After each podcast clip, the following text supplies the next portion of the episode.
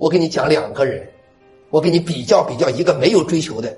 呃，不好意思，朋友们，呃，这个人呢叫唐伯虎，我要说他是个混混吧，不大合适啊，因为这个。但是呢，你看看他跟王阳明，我告诉你，唐伯虎的天分，天分就是那个天生的小聪明，甚至比王阳明一点都不差。唐伯虎这个人当然很骄傲了，十六岁那就是考试第一名，二十九岁南京乡试又是第一名啊。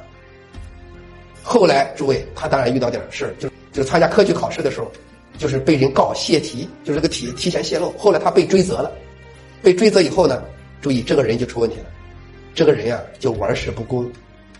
我问在座的诸位，一路上升，突然之间，考试几乎高考、中考第一名，突然之间考上清华大学以后，告诉你你的题你作弊了，这个时候遇到一个人生的打击。这就是唐伯虎。从此以后，唐伯虎玩世不恭。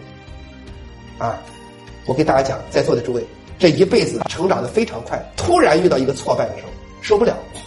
哎，唐伯虎，你再看王阳明，阳明啊，可没有他幸运。杨光明几次考科举，朋友们考科举两次没有考中，考进士的时候，考试的时候，你知道第二次我给大家讲到了什么程度？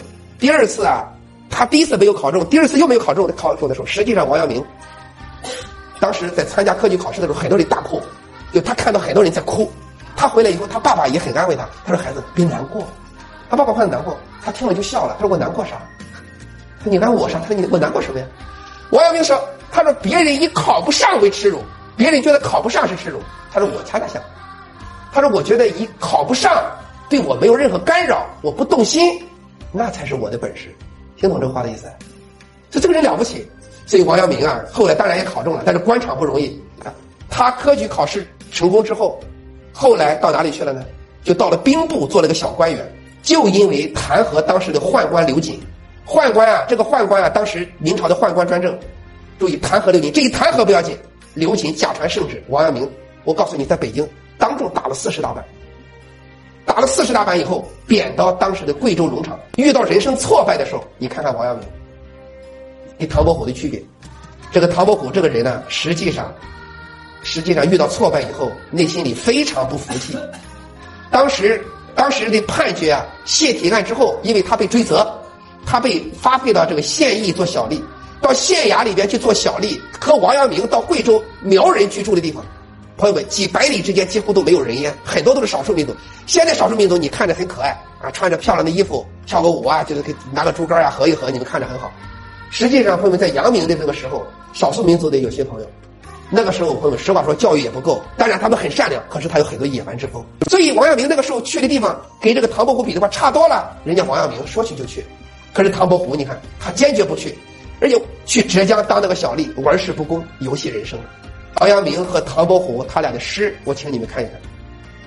遇到困难了，对吧？遇到波折了，遇到人生的挫败了，请看王阳明。嫌疑远不止修中，不是个事儿。你懂得了，人生是一场修行，任何一个坎儿都是磨你的，不磨是不会成就的。朋友们，你得走过去。嫌疑远不止胸中，何以浮云过太空？所谓的坎坷不顺利，就像空中的浮云一样，自由来去，不爱太阳的光明。夜静海涛三万里，下面月明飞兮天下风。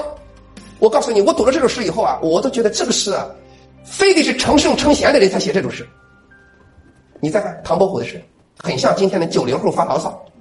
你看，啊，不炼金丹，不坐禅，不为商贾不耕田，闲来写副丹青脉，不是人间造孽钱。谁说是造孽钱？哪个钱不干净？除了你心里不干净。就这种话一听都是发牢骚。朋友们，这格调就是格调，就是发牢骚。所以王阳明和唐伯虎的诗啊，我告诉大家，一个是超超拔达观，处处练心，断超越，成就圣贤气象；一个带着怨气，叫故作潇洒，最终浪荡一生。所以我对年轻人遇到点事就抱怨，我不赞成。我说，所有的坎坷都是成就你的资料，遇到所有不公平的事正是你练心的场所。我就问在座的诸位两句话：第一，你的大志在哪里？第二个，所有在工作生间、工作和生活中间遇到一点不顺利的时候，你有没有把工作当做修行？你有没有把坎坷当作提升自己道业的资料？